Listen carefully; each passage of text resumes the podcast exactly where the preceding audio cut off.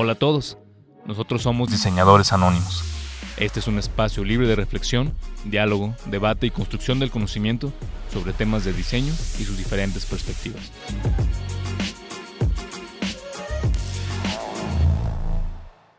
Muy buenas noches, nos encontramos en este espacio conversatorio de diseñadoras anónimas prácticas de género en el diseño y la arquitectura. Mi nombre es Olga, soy abogada, me he metido a temas de derechos humanos y de género y hoy tengo el gusto y el, el gusto, el gozo y el honor de encontrarme con diversas mujeres que nos van a compartir al día de hoy sus experiencias, los retos que encuentran y sobre todo qué opinan sobre el diseño y las mujeres en México.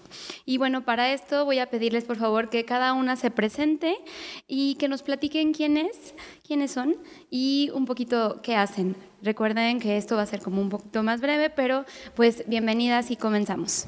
Hola, yo soy Marcela Guerrero, soy arquitecta por la Facultad del Hábitat de aquí de la Universidad Autónoma.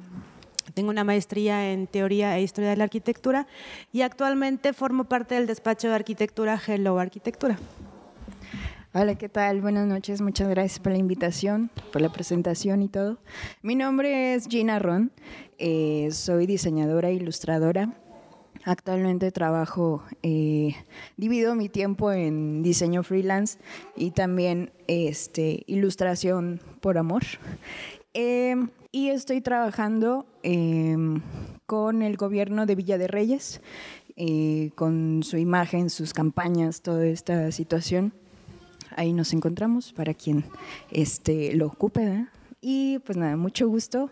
Muchas gracias. ¿Qué tal? Buenas noches. Yo soy Constanza Espinosa, soy diseñadora industrial. Eh, actualmente me dedico, bueno, emprendí un negocio con, con, unos amigos. Tenemos un centro de innovación y desarrollo de producto. Y bueno, básicamente es todo, todo el día, yo digo que que amo mi trabajo, entonces todo el día estoy diseñando, ya sea en mi trabajo o en mi mente. Hola, ¿qué tal? Eh, gracias por la invitación. Mi nombre es Blenda, soy diseñadora gráfica y eh, con maestría en ciencias del hábitat, eh, específicamente en el libro electrónico. estoy en la docencia y también en mapping. Hola, yo soy Nancy Velázquez, muchas gracias por la invitación. Yo soy diseñadora industrial, egresada en el 2016 por el Tecnológico de Monterrey. Eh, actualmente me desarrollo de manera independiente en proyectos de dirección de arte para teatro y cinematografía de manera local. Eh, y también en los últimos años he desarrollado actividades en el área de ilustración con cierta intención de proyectos de impacto social en diversidad sexual. Entonces, eso es de manera independiente también. Muchísimas gracias. Pues muchas gracias.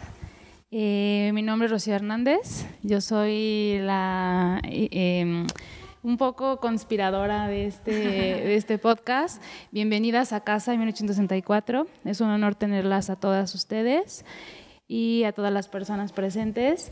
Y bueno, para abrir un poco también la, dinámica, eh, soy diseñadora industrial, también soy egresada del TEC de Monterrey, de la primera generación de diseño industrial de, de aquí. Eh, ya tengo mis añitos, ¿verdad? Ya tengo unos cuantos años de egresada y eh, a mí me gusta mucho el diseño, hablar de diseño, comprar diseño, comer diseño y vivir diseño. ¿no? Eh, y un poco también para abrir a, este, a este conversatorio, me gustaría mucho hacer hincapié del papel de, la mujer en el diseño. ¿no? Se habla mucho de algunas eh, diseñadoras, arquitectas que han estado eh, atrás de grandes proyectos, de grandes diseñadores, de grandes marcas. Sin embargo, pues se ha generado como este, este sentido del buen diseño. ¿no? desde ahí quiero empezar. ¿no? ¿A qué le llamamos un buen diseño? Desde el papel de, la mujer, ¿no? desde el papel de género también y eh, algunas prácticas que se han hecho a lo largo de los años en cuanto a la carrera de industrial, arquitectura, diseño gráfico, que eh, eh, han sido, híjole, no, no, me gustaría llamarlo así como de discriminación, ¿no? sino que una cuestión también de poder. ¿no? como ustedes conocen, todo este, este fenómeno de de, la Bauhaus, ¿no? que ya es como toda una escuela. A, sus inicios, eh, pues eh, quienes se llenaban los talleres o quienes eran los que podían entrar a los talleres, pues eran los hombres. ¿no?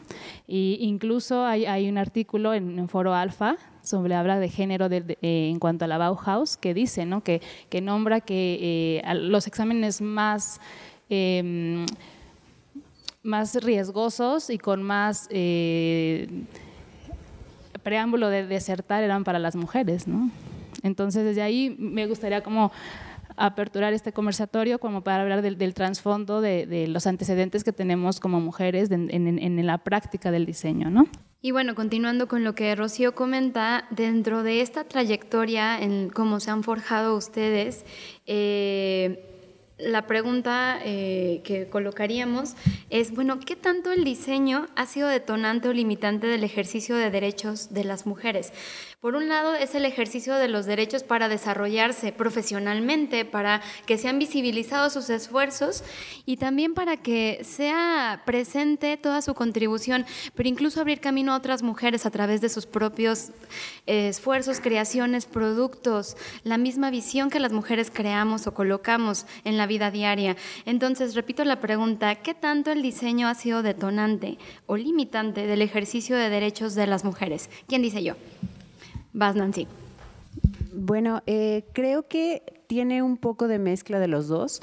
Creo que previamente eh, no era limitante, sino más bien estaba limitado a solo hombres, ¿no? Que era lo que comenta Rocío. Creo que la primera vez que yo escuché de una diseñadora fue de, Ray Eames, las famosísimas este, diseños de, muebles, ¿no? Junto con Charles. No la escuchaba sola, siempre era Charles y Ray Eames. Creo que así como últimamente se ha hecho mención de las mujeres que han sobresalido en diferentes partes del diseño o en áreas artísticas, que es como muchas veces se, como que se cataloga, no nada más es diseño, sino como esta parte. Creo que últimamente se ha tenido la intención de renombrarlas porque no había tantas mujeres que pudieran tener la oportunidad de desarrollarse, no había eh, la oportunidad de darles el visto bueno a una mujer en, el área de diseño, ¿no? en el área de la arquitectura. Creo que ha sido limitado, pero creo que también el, el estereotipo de que las mujeres de alguna manera son o más creativas en ciertas áreas o solo pueden hacer cosas en cuanto a manualidades, que si bien o mal un estereotipo existe, también ha abierto esta pauta a que pueden realizar este tipo de trabajos, ¿no? De alguna manera. Em, en cuanto al renombre que tienen algunas mujeres, creo que no es el mismo que tienen hombres que tal vez realizan el mismo trabajo. En cuanto a la parte de diseño artístico, la mujer más reconocida es, es Devlin, en escenógrafa británica, ¿no? Pero aunque ha trabajado con The Weeknd o Lord o ha trabajado con Beyoncé, creo que no es el mismo impacto que tiene una mujer escenógrafa que un hombre escenógrafo como Wes Anderson en la parte de cinematografía, ¿no? Entonces, creo que es, eh, creo que 50-50 de alguna manera. Creo que vamos avanzando, creo que esta necesidad de mencionarlos, que algunas personas lo ven mal, eh, realmente es muy necesario. Ok, muchas gracias. Bueno, retomando un poquito al, primer, al punto de inicio de la conversación, de la presencia del diseño y las mujeres, ¿no? Siempre desde el origen de la civilización, siempre ha estado presente el diseño. Incluso se dice por ahí que eh, las las pinturas rupestres realmente fueron, por ejemplo, si vemos las manos que están colocadas sobre las piedras, dicen que realmente las que pusieron, las que pintaron, las que dejaron esa huella de, como, como texto de la historia, es manos de las mujeres. Entonces, desde un origen, siempre la, la, concepción del diseño siempre, siempre la, hemos traído nosotras las mujeres. Desde, como lo, comenté desde un principio, ¿no? los hombres se iban a la casa, las mujeres se dedicaban a, cuando eran nómadas, a buscar el mejor lugar, a buscar la mejor cueva. Entonces ya también ya empieza ahí un razonamiento, una concepción de un diseño para una función en específico a lo largo de la historia, a mediados de, del siglo XV también, sí que no ha sido eh, tan visible, más bien no ha sido visible como lo, ha sido a partir del siglo XX, que se ha retomado a partir de la revolución industrial, donde donde se da este boom de la, de la industria y le da paso a, la producción en serie, la, mujer eh, toma su papel de como entra para, para, para en, el, en el sector económico, ¿no? Para generar trabajo. Después, a, mediados del siglo XIX, ya está la mujer este, abriendo camino, pero va, ya va abriendo un, lento, pero poco a poco se va, abriendo un, camino hacia una oportunidad de diseño. Este, volviendo a la pregunta si era el diseño detonante o limitante, creo y coincido 100% en qué ha sido limitado. Eh, por ejemplo, vaya, en una cuestión muy, muy eh, personal, eh, y escuché el podcast anterior en el que se le echaba ahí mucha tierra a los maestros, que es que la escuela, que el diseño, y creo que empieza personalmente ahí ese mismo valor al trabajo o a lo que estás estudiando, por ejemplo, eh, y los voy a quemar, no, no es cierto. Este, en cuanto a que, eh, que es que fue una joya el curso básico, en cuanto a que era terrorífico.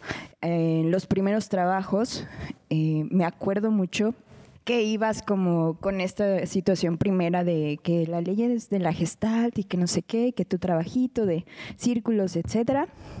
Y el primer comentario que tuve eh, fue que yo le explicaba mi trabajo eh, rápidamente a una de las maestras, y le decía, no, que sí, que la proximidad, que el esto, que el otro, y solo se detuvo a verme y me preguntó, ¿tú qué vas a estudiar? Y yo así como de, ah, ¿qué? Eh, diseño gráfico, yo voy para diseño gráfico. Ah. Y se fue, sin siquiera decirme mencionar nada. No entendí nada, dije, bueno, está bien. Pasa eh, algo similar en geometría, que le digo al maestro, no, ¿qué tal? Que no sé qué, que este, mire, mi, que la maqueta, que el esto, que no. Voltea y me dice, ¿tú qué vas a estudiar? Y yo, diseño gráfico. No, no, no, tú deberías ser arquitecta.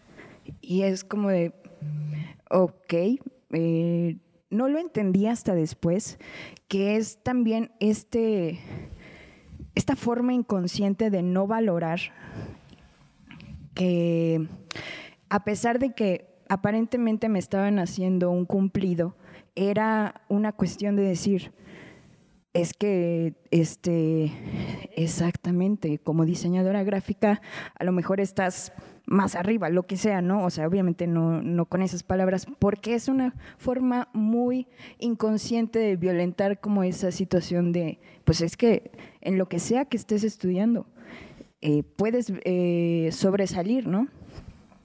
Entonces, eh, en esa cuestión de ser limitada, también sucedió en la escuela, yo todavía dándole más, en que no veía suficientemente mencionadas eh, diseñadoras mujeres en, del mismo, de la misma manera en el que estuvo Vicente Rojo, en la misma manera en la que estuvo este, Germán Montalvo, o sea, no digo de ninguna manera que estos diseñadores no sean brillantes, pero yo consideraba no justo que no mencionaran, o sea, actualmente yo no recuerdo que ningún maestro, ninguna maestra haya mencionado con tanta devoción el trabajo de una diseñadora, por ejemplo. Yo empecé a escuchar de diseñadoras gracias a mis compañeros. Gracias a mis compañeros yo conocí eh, a ilustradoras, ya gracias a, Kini, por ejemplo, que en paz descanse, Dios mío, este, conocí, por ejemplo, a Malika Fabré, o sea, que son trabajos impecables, increíbles, que dices, es que no entiendo por qué no hay tanta vibra, por qué no, no hay tanto ruido, si son trabajos extraordinarios. Eh, mencionaba a West Anderson y hace poco descubrí el trabajo de la diseñadora gráfica que lo ha estado acompañando, que es Annie Atkinson. Es impresionante lo que hacen. Eh, pues para, para ello, ¿no? O sea, para cada película, para cada póster, por ejemplo, para cada prop, eh, ella lo hace excepcional. Y dices, pero es que, ¿por qué no hay tanto ruido? ¿Por qué no la conocí antes, no? Y, pues nada, creo que es eso. Eh, en general, creo que es, no se hace tanto ruido de diseñadoras, de arquitectas, de la misma manera, del mismo nivel que, que en masculino, ¿no? Bueno, para irnos relajando un poquito, eh, porque hace rato estaba contabilizando el tiempo, eh, Marcela, eh, tú platícanos, porque justo lo que nos colocabas precisamente, este, quien me antecedió en la voz, justamente nos va diciendo cómo se va dando este desarrollo en la toma de decisión de incluso qué van a, qué van, cómo van a formarse y qué decisiones van a tomar, si diseño o arquitectura, etcétera. Eh, entonces, eh, ¿qué limitaciones han tenido en el desarrollo de su carrera? Tú, por ejemplo, eh, Rocío, platícanos que estás como más en la parte del diseño industrial. ¿Tú qué te encontraste al momento de decidir la carrera? Bueno, un poco para, para compartir esta, esta limitante, eh, a mí siempre, bueno, a lo mejor quien eh, estudia la parte de diseño industrial o que estudió diseño industrial, el hecho de las herramientas a mí me chocaba que me decían, te voy a regalar una herramienta de color rosa. Ándale.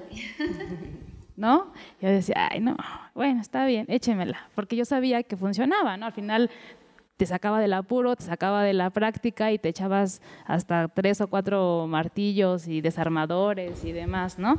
Sin embargo, eh, por ahí eh, yo siempre soy el lema de un buen diseño no es cuestión de género, ¿no? Al final, muchos de los, de los elementos electrodomésticos que la mujer utiliza, muchos de los elementos también hasta del vestir, a veces son diseñados por hombres, ¿no? Entonces, bueno, no sé, a lo mejor me estoy viendo así súper fatalista en ese sentido.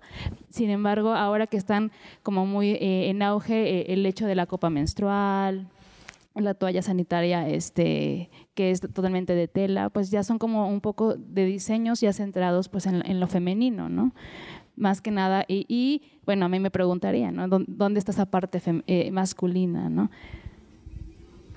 Bueno, en, en mi caso, como me preguntaban del en la durante la universidad, la verdad es que yo no sentí ningún tipo, no sé, yo soy muy despistada en esas cosas.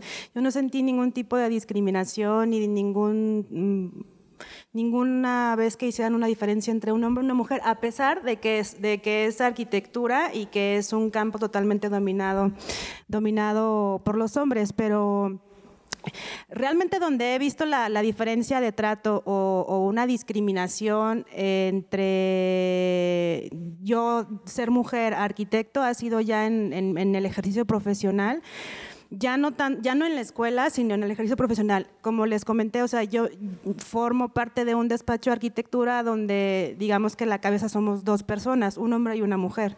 Y a veces me toca enfrentar con clientes que son no voy a decir, pues son hombres y, demeritan a, mi persona que no creen o no, no son lo suficientemente, no creen que yo sea suficientemente capaz de poder entender una cuestión técnica o de llevar a cabo una resolución técnica en la obra. Entonces siempre se dirigen a él. Entonces, más que nada, más que nada, entonces, este, yo, yo viví ese, he vivido en la actualidad esa, esa diferencia, no siempre, o sea, es, es eventualmente, ¿no? Entre ser yo mujer y que se dirijan con, con, con, mi compañero porque no creen que yo, que yo pueda entender o dar una respuesta eh, técnica. Eh, bueno, ahorita que comentan eh, Rocío y Marcela, eh, sí, sí es muy complicado, yo creo, entrar en el mundo de diseño industrial como mujer, como esa parte de todo rosa o todo de niña.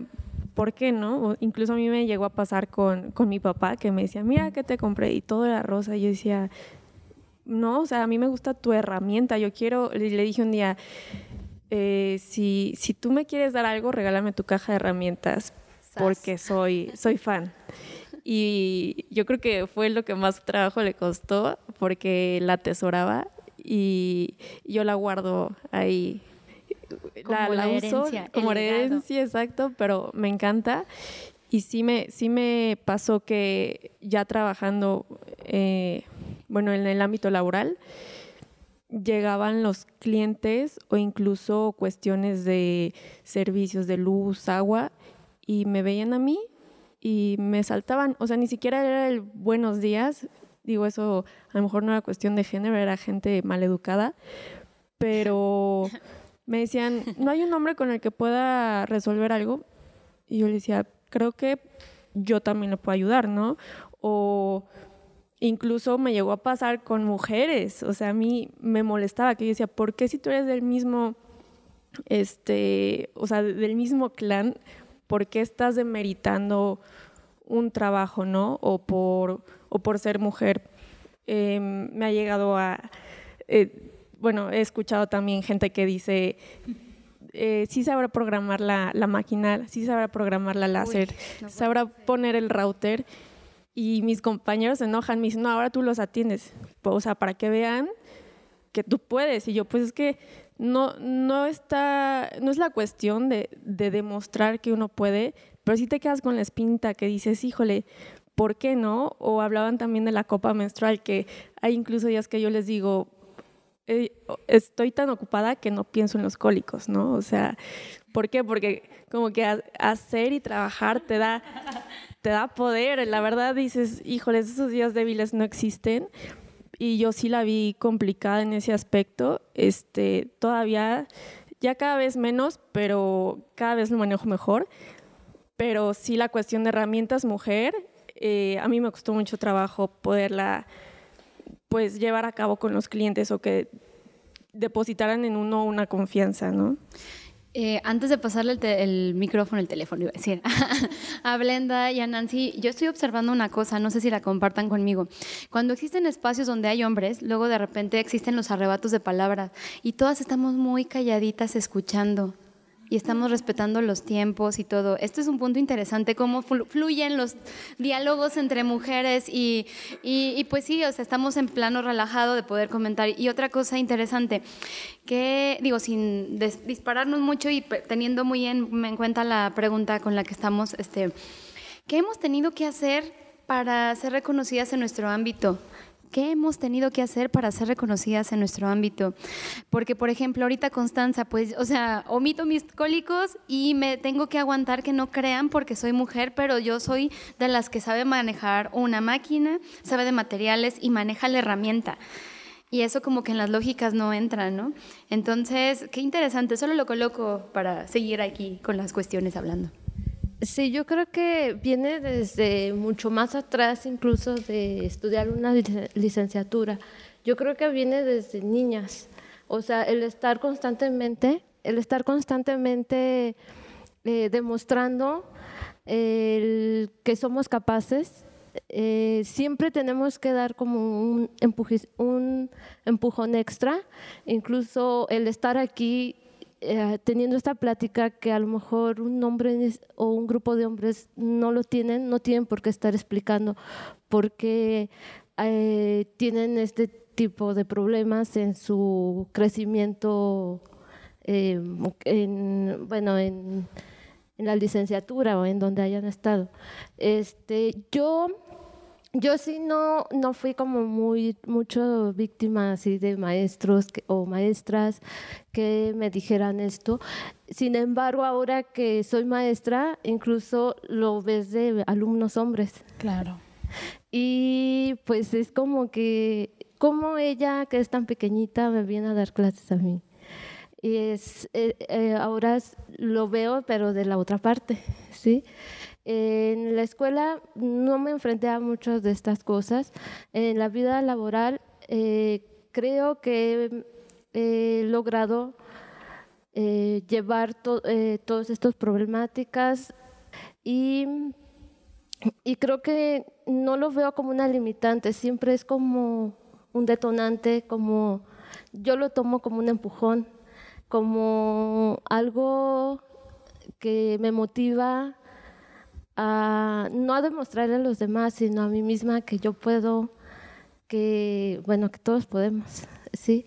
Y bueno, la discriminación igual puede ser por mujer y también por las apariencias. A mí me lo han hecho más porque soy como que bajita y pues es eso, ¿no? También de que ahora lo veo a veces de alumnos, ¿sí? ¿Y por qué elegiste diseño? A ver.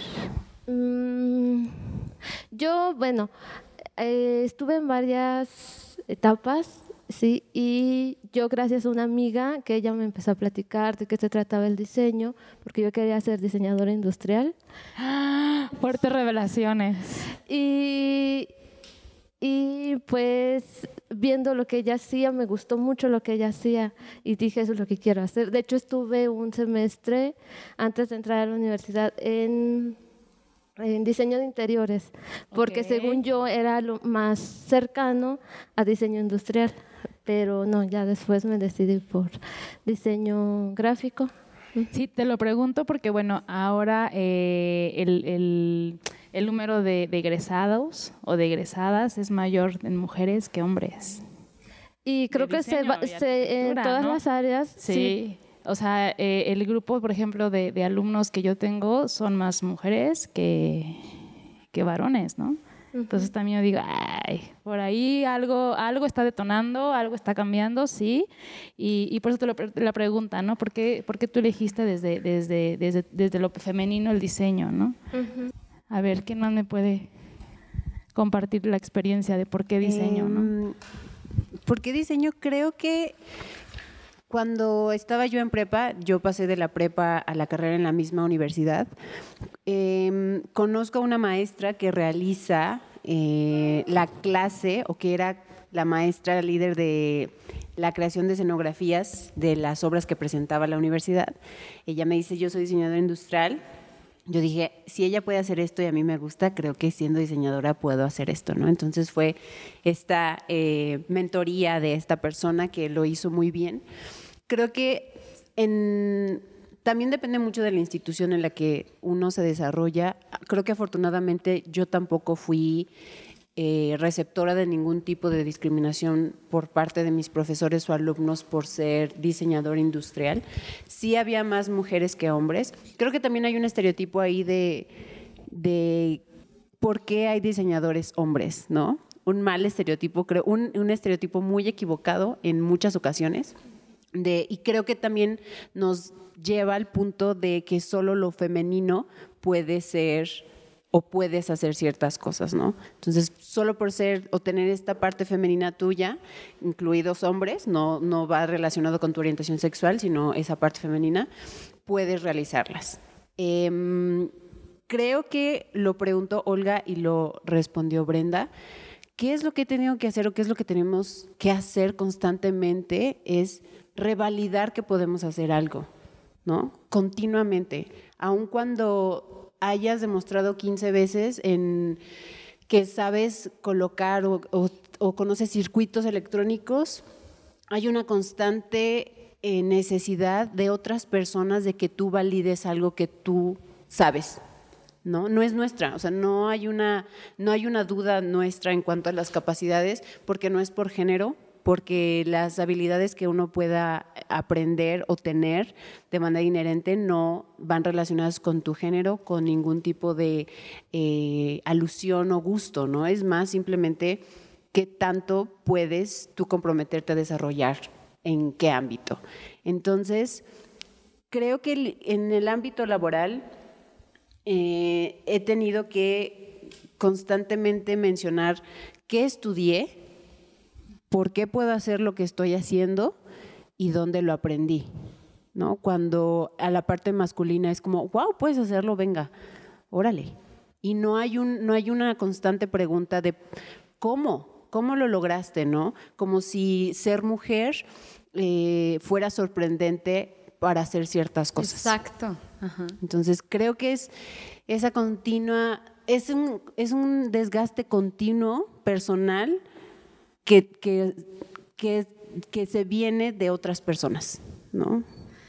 Me llama la atención porque parecería que atraviesa muchas profesiones, tanto en el ámbito político, en la medicina, ahora como lo comentan en el diseño, en la arquitectura, en la ingeniería, eh, como si por el hecho de ser mujer fuésemos consideradas como no suficientes para el momento de tomar espacios de, de decisiones, de arranque, de ejecución, de planeación, de estrategia, de lo que quieran, habría que superdemostrar, validar, acreditar triple vez más las cosas y roles que se nos adjudican por el hecho de ser mujeres, decir, soy una chingona y vale que esté aquí presente. Eso nos pasa en todos los espacios y está terrible.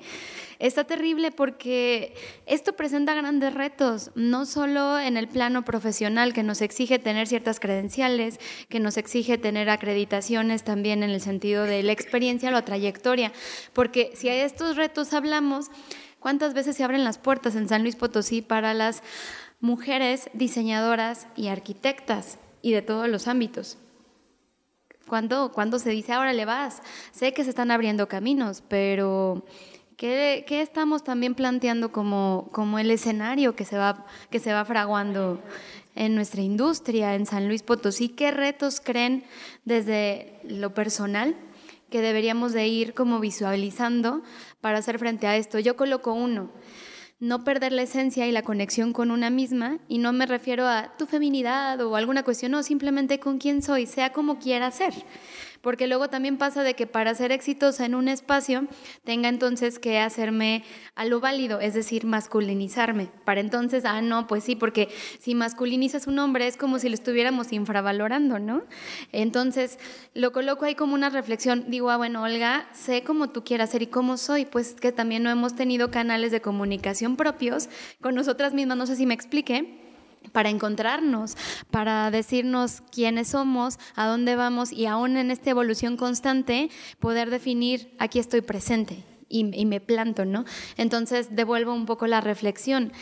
Eh, y, bueno, cuando nos sentamos Rocío y yo, bueno, Chío, este, a, revisar cómo eh, podríamos colocar las preguntas, nos preguntábamos esto, valga la redundancia, ¿cómo se presenta a nivel local la escena para las diseñadoras? Y para las arquitectas? Yo, yo tengo una reflexión bien interesante hablando como de lo local, ¿no? de la parte de la industria. ¿No? La parte de eh, esta zona industrial que tenemos ya bien grande, ¿no? Que, muchos de los puestos, por ejemplo, directivos, algunos ya se están estado fraguando por mujeres, ¿no? Entonces creo que también por ahí es, un, es una gran oportunidad para, para, quienes están en la parte de la, industria tener como estos puestos. Que no es fácil, es mucha presión, es mucha carga y todavía eres mamá y todavía eres eh, hermana, tía y demás, ¿no? E, esa reflexión no la llevamos todos, digo, también en cualquier, también los hombres son papás y son hijos y demás, ¿no? También hay que ser en, ese sentido. Sin embargo, creo que hay esta, esta reivindicación como de, también de la sociedad o esta reflexión de decir, órale, va, ¿no? Te doy un puesto que a lo mejor sí tienes tus episodios de, esquizofrenia o, de locura porque eres muy, muy tú, pero también se abre, se apertura como a esto, ¿no? Yo, siempre decía, es que yo cuando, cuando termine de estudiar, yo quiero estar en la zona industrial, quiero así, ¿no? Y ya después digo, no, ¿sabes qué? Le pienso, porque son jornadas muy pesadas, ¿no? Sin embargo, tenemos una industria muy fuerte aquí en San Luis, ¿no? También. Entonces, eh, la escena en cuanto a la mujer es eso, ¿no? También saber... Eh, ¿no? pisar tierra en, lo que está surgiendo en, la industria y también en la parte creativa.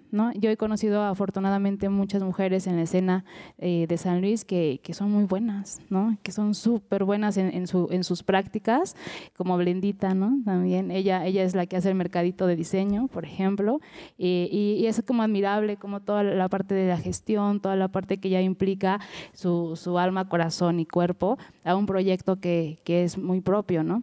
Y así hay más, hay más arquitectas, hay más diseñadoras, hay joyeras. Eh, hay cuestiones también de textiles, por ejemplo, que se está viendo mucho en, en, la ciudad, ¿no? Como estas técnicas, estas, estos oficios que han, estado eh, retomados por mujeres. ¿No? Es bien interesante, ¿no? Que, también hay muchas escultoras, muchas artistas plásticas y, que se ven en Bellas Artes, se ven en el Centro de las Artes, se ven en, en, diferentes museos y que otras han, han, emigrado pues a otros países también, ¿no? Pues yo creo que lo importante es que a lo que sea, a lo que te dediques, ya sea en un pequeño negocio con proyección a la zona industrial o en un negocio de emprendimiento, yo creo que lo más importante es... Eh, más allá de, una cuestión de género, de hombres o mujeres, o sea, que, que disfrutes tu, tu trabajo, que en realidad no va a ser un trabajo, no es como el motor que te mueve a seguir adelante con tu vida, o sea, independientemente si es pequeño, mediano o grande, el que no pierdas como esa fuerza y ese empuje que te llega, que te lleva a salir adelante. Y no es que, ahora me regreso, que nosotros como mujeres hagamos más cosas o menos cosas, porque precisamente, pues sí, como dices, ¿no? O sea, somos, somos mamás, tenemos hijos, pero pues los los hombres también son papás y tienen hijos y, entonces no hay una diferencia, no hay quién hace más y quién hace menos, sino hacemos lo que se debe de hacer para llegar a donde queremos estar. O sea, tu proyección, a donde tú como persona te ubicas y te visualizas en ese lugar, pues lo tienes que hacer, independientemente si seas hombre o mujer. Em, justo la semana pasada estábamos hablando de ese tema en cuanto a que una mujer tiene una presión diferente aun cuando tenga las mismas funciones cuando se convierte en madre que en padre. Cuando una mujer se convierte en madre y es profesionista, siempre le preguntan, ¿y qué vas a hacer? Como, ¿te vas a quedar en la casa o vas a seguir trabajando? ¿no? Y no es una alternativa que se le dé a los hombres. Entonces, creo que mezcla de que tienes que seguir haciendo lo que amas hacer y que a veces es muy difícil no tomar en cuenta como esa culpa de alguna manera que se va estableciendo por sociedad, por según los roles que tienes que cumplir, es súper importante, ¿no? Porque como dice Marcela, una vez que haces o estás realizando lo que te gusta, no se vuelve una chamba y se y es algo que, se demuestra al momento de, de que tu trabajo habla por ti, ¿no?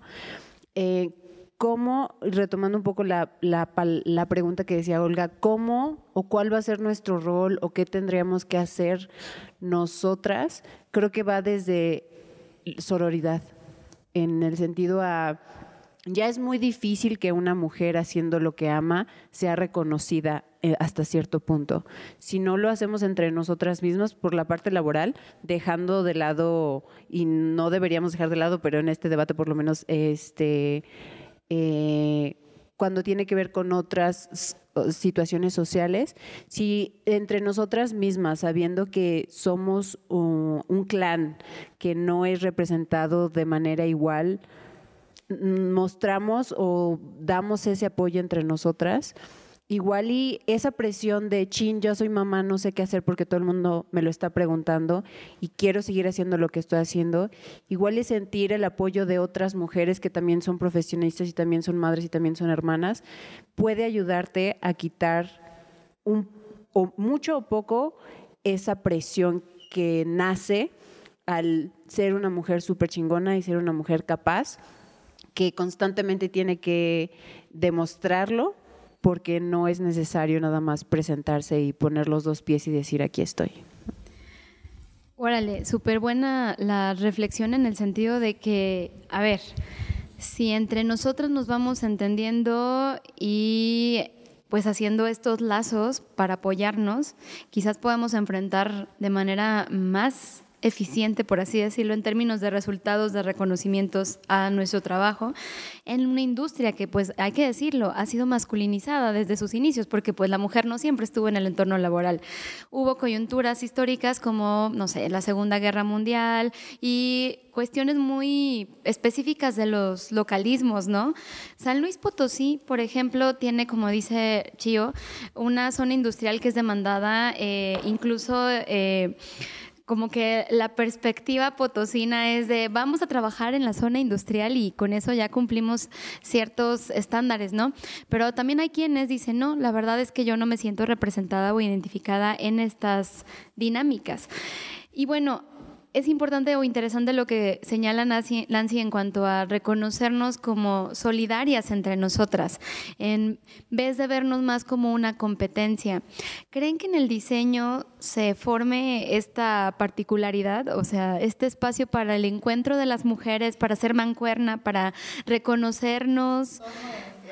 en torno del encuentro, o sea, por ejemplo, aquí está haciendo un encuentro, pero tú nos comentabas eh, cómo eh, al inicio... Eh, eh, Gina nos decía precisamente al inicio, bueno, es que me cuestionaban si iba a estudiar diseño o arquitectura y ¿Tú consideras que, por ejemplo, durante el desarrollo tanto de tu formación como ya en el ejercicio de la carrera, haya habido mujeres que hayan tenido esta perspectiva solidaria? Gracias. Este, compañeras o cómo te refieres? Sí, compañeras, maestras, colegas. Claro.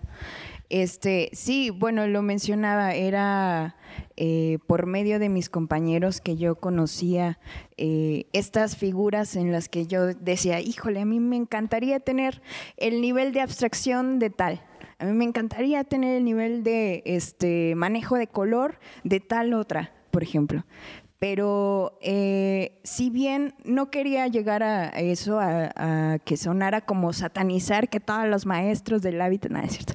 Este, no, más bien quiero hacer el reconocimiento que ahora que este, también eh, incursiono en la docencia, em, entiendo, ¿no? Que es eh, qué tanto influyen maestros y maestras en esa formación mental en la que te haces eh, de, ay, yo quiero llegar a, yo quiero ser como tal, yo quiero este, superarme, porque hasta puede ser esa situación, ¿no? Eh, porque me sucedió, digo, yo estoy dando clase de dibujo artístico y entonces para no caer en esa misma situación que yo mencionaba de que es que no se dicen este, ilustradoras, no sé qué, eh, estaba buscando acerca de pintoras, acerca de este, dibujantes, eh, y es tan difícil eh, que es ahí donde no quiero caer en que sea toda la culpa del maestro o sea toda la culpa del alumno, ¿no? Estamos envueltas en un sistema eh, patriarcal en la que, por ejemplo, eh, mencionaba al principio, es que yo era muy distraída y no me daba cuenta eh, a que a lo mejor me estaban discriminando. Es que es esa la situación. Está tan inmerso en ese sistema en el que vivimos, el que respiramos, el que, que lo, lo tomas como algo normal, de que, ay, ya se rió de mi trabajo. Ay, pues normal, ¿no? O sea, X. Cuando te das cuenta, eh, que todas esas circunstancias te sucedieron y yo lo mencioné al principio, yo no me había dado cuenta de esos comentarios eh, que a lo mejor ahorita eh, sí hubiera dicho, híjole, ¿por qué me estás preguntando? ¿Por qué me estás cuestionando esto?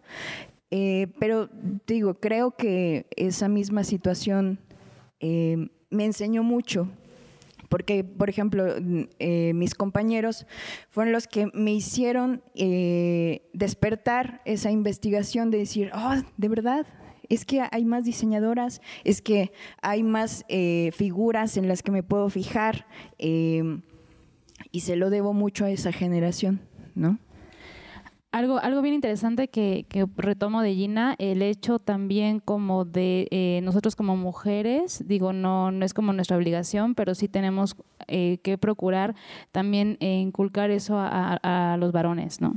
O sea, también es una cuestión no solamente de, ay, es que yo soy, o sea, súper femenina y demás. Creo que también la clave es, eh, pues, ir un poco formando, que es muy difícil, es muy complicado porque venimos, como tú bien lo mencionas, de un sistema totalmente patriarcal, en donde lo que el papá te, bueno, yo me acordaba, si tu papá te da permiso, sí vas, ¿no? Para empezar, ¿no? Entonces, eh, creo que creo que es, es bien interesante porque eh, muchos de amigos, compañeros, colegas me decían, entonces, ¿cómo quieren que las traten?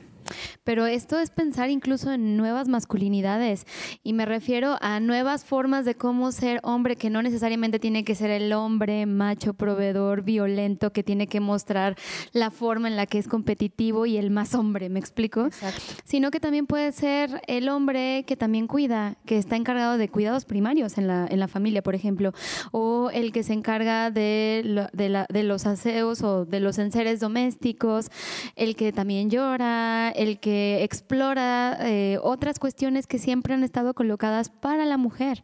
En ese sentido, ¿qué nos comparten Blenda y Constanza? Si quieren, vamos primero con Blenda y luego con Constanza.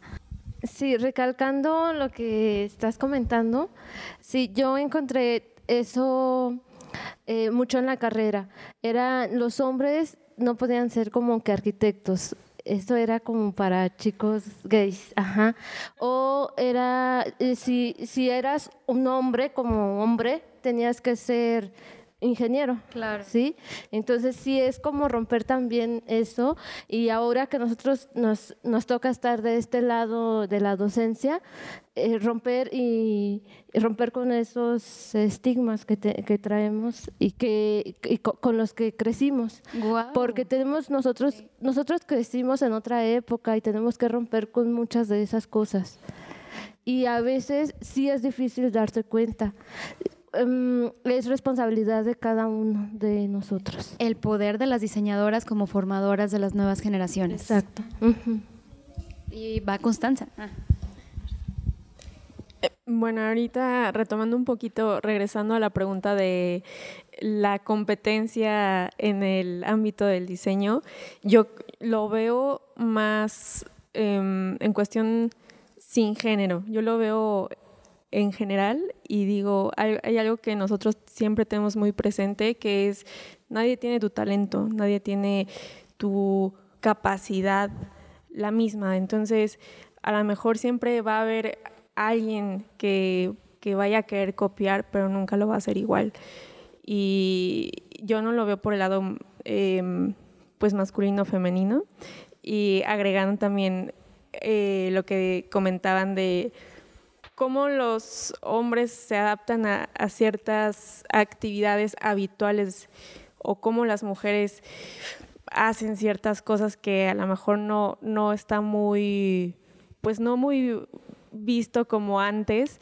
Yo lo veo, eh, bueno, en el, taller, que antes a mí me tocaba hacer, eh, o bueno, proveer de lo que era los insumos, ¿no? De las cosas para comer, este, las cuestiones, pues lo tiene que ser una mujer, ¿no? Y eso porque al principio yo dije, bueno, a mí se me facilita, lo voy a hacer. Y a medida que, fue, que fuimos creciendo, eh, que la verdad hacemos un equipo padrísimo, eh, nos dividimos las, las tareas y no fue, o sea, fue quitar ese estereotipo de lo tiene que hacer Constanza, no, lo hace quien le toca porque nos vamos a vivir las tareas y es humanizar las tareas, no es darles un género, es o, o por qué el hombre lava los platos, ¿no? O sea, o luego he escuchado, no, es que lavó los platos, pobrecito, viene de trabajar. Oye, también vengo de trabajar, ¿no? Y no es ni victimizarse como mujer, ni victimizar al hombre, pero sí buscar un equilibrio. Yo creo que son actividades que, que no tienen un género, son actividades que se tienen que hacer, como, como habían dicho, y, este, y es, es difícil. Creo que estamos en un, en un tiempo en el que ya estamos más pues no, la mujer siempre ha estado muy despierta. Yo creo que como mujeres siempre vamos a estar inquietas, pero no nos quedamos calladas, queremos hacer más cosas, queremos ser escuchadas, queremos este decir, aquí estoy, así pienso y esto voy a hacer, ¿no? Este, pero sí, sí nos encontramos en un tiempo pues complicado, pero yo creo que, que ahí vamos, ahí vamos. Justo por lo que comenta Constanza, podría plantarse una cuestión y de volada, este, podría pensarse el ejercicio profesional del diseño y la arquitectura sin una situación que separe por género, porque vamos a hablar otra cosa. Generalmente pensamos que hablar de género es hablar de las mujeres y no, perspectiva de género es hablar incluso de identidades sexogenéricas distintas, es decir, desde transgénero o no binarias, incluso personas que dicen no me representan ni ser mujer ni hombre, tómala como persona simplemente. Entonces, bueno, vamos dejando muchas reflexiones en estos espacios. Ojalá que podamos volver a coincidir para seguir platicando. Gracias a Cubal por estos espacios y pues bueno, eh, cedo el espacio a, a Chio para la última dinámica de este conversatorio? Bueno, para relajarnos un poco, si quieren un mezcalito, ahí tenemos mezcal, ahí tenemos este, para que se relajen eh, y, entren en calor, ya se vayan a sus casitas muy contentas. Eh, a mí me gustaría que me compartieran eh, el diseño y la arquitectura es igual a y completar la frase. ¿Va? Cedo el micrófono. ¿Quién quiere, ¿Quién quiere empezar? ¿Quién quiere empezar? A ver. Diseño o arquitectura es igual a. Vas, Marcela. Ay, en, una sola palabra dijiste. Híjole, no manches, está muy cañón. O una frase o. Diseño y arquitectura es igual a para mí es, es, es, una forma de vida, o sea, no me puedo quitar los lentes y dejar de ser arquitecto, o sea, yo soy arquitecta creo que 24 horas, entro a un lugar y empiezo a ver y ya, y ya vi la luz y ya vi el, la pintura, entonces diseño, para mí diseño arquitectura es igual a una forma de vida. Gracias. Para mí es pasión. efectividad, yo creo. Este, ajá, cuando tienes ya muy clara como esa situación, por ejemplo, en el diseño y claramente también en la arquitectura, obviamente, eh, de comunicar. Si lo haces efectivamente, yo creo que tienes ya eh, todo, ¿no? Una manera de ver y resolver el mundo. Mm, para mí diseño industrial y arquitectura, en específico diseño, que es como lo mío, es creación ¿no? Igual y es algo muy genérico o posibilidad de creación creo que es. Eh, da muchas herramientas. En general, todas y cada una de las cosas que aprendemos nos da herramientas. Entonces, tener la capacidad de creación, de, independientemente de lo que estés creando, una metodología de enseñanza como diseñadora, eh, un espacio como arquitecta, eh, un espacio de colaboración como esto, te da posibilidad de creación. Pues muchísimas gracias a cada una de, ustedes. Estoy muy contenta de tenerlas aquí cerquita y conocerlas eh, no tan profundo, pero sí un poco como en la misma dirección del, diseño. ¿no? Em, próximamente tendremos como también la segunda parte de diseñadoras anónimas. Entonces son son más mujeres que se suman como a este podcast, este, para hacer un poco eh, hincapié, hay que compartirlo, ¿no? Hay que compartir todas estas conversaciones para que lleguen más mujeres, se llegue a más chicas jóvenes y que se animen a hacer este tipo de conversatorios, ¿no? Y bueno, agradezco mucho a, a nuestra querida Olga por estar aquí con nosotros, eh, que no es diseñadora, pero es bien chida. ¿No? Entonces, eh, siempre, siempre se la rifa como en estas cuestiones. Le agradezco mucho eh, pues su participación y, y, bueno, pues no sé si alguien quiere decir algún como para cerrar. Bueno, seguir en pie con la lucha hasta que deje de ser necesario el, el abrir este tipo de espacios para, para darnos a conocer ya debe de ser algo normal, algo natural, el ser y el estar en igual de circunstancias. Em, pues nada más el recordatorio que creo que todos sabemos. Las mujeres somos personas increíblemente capaces de cualquier cosa, ¿no? Y en diseño industrial y en arquitectura eh, solo hay que pararse y demostrar las habilidades que uno va adquiriendo. Entonces, creo que es importante que siempre lo tengamos presente, ¿no? Recordárselo a nuestra, a nuestra colega, recordárnoslo a nosotros mismos.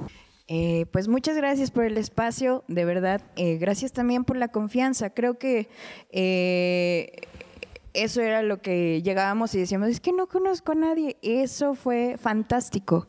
Creo que enfrentarnos como a esa, eh, pues sí, ceguera, ¿no? De decir, estamos juntas, estamos como profesionistas hablando, como dice, o sea, no soy diseñadora, pero somos mujeres, somos, estamos hablando el mismo idioma, estamos compartiendo eh, cosas que al final dijimos, híjole, a mí también me pasó, o híjole, no me había dado cuenta, ¿no? Eh, creo que es valiosísimo. Muchas gracias por, por eh, confiar en que este, abriendo este, ahora sí que este micrófono para, para nosotras, también confío en que podemos ser parte de, hey, yo quiero ser como tal, y que estuvo en, que la escuché en el podcast y que no sé qué, tal, ¿no?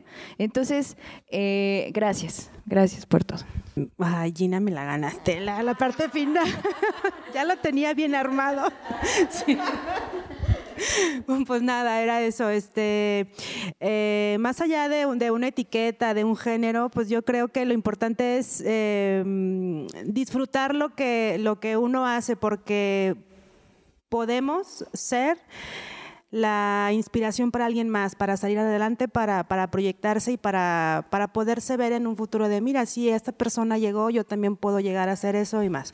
O sea, yo creo que eso es lo, lo importante. Eh, bueno, la verdad yo me quedo con, mucho de cada una de ustedes. es padrísimo platicar de, de, todos estos temas con alguien que esté en el mismo canal. Ahora sí que, que fue muy, muy ameno este espacio que nos, que nos prestaron. Y pues nada, como dicen, a mí me gustaría que siempre fuéramos más allá, ¿no? O sea, no quedarnos donde estamos, siempre seguir por más, más, más y nunca ser conformistas, ni como mujeres ni como humanos, que, somos todos. Pues creo que aquí lo han dicho todas. Es potente reconocernos y decir somos mujeres. Con eso cerramos este episodio de Conversatorio de Diseñadores Anónimas. Muchísimas gracias por su escucha activa y estemos al pendiente de las próximas emociones. Mi nombre es Olga y muchísimas gracias. Gracias. Gracias, chicas. Muy bien. Aplauso para todos. Todas. Muchas gracias por escuchar este episodio. De manera mensual se va a invitar a un grupo de personas con interés y experiencia en temas de diseño, para así generar el diálogo en torno a ellos. No olvides seguirnos en nuestras redes sociales, en Instagram como hola.cubal y en Facebook y SoundCloud como Colectivo Cubal.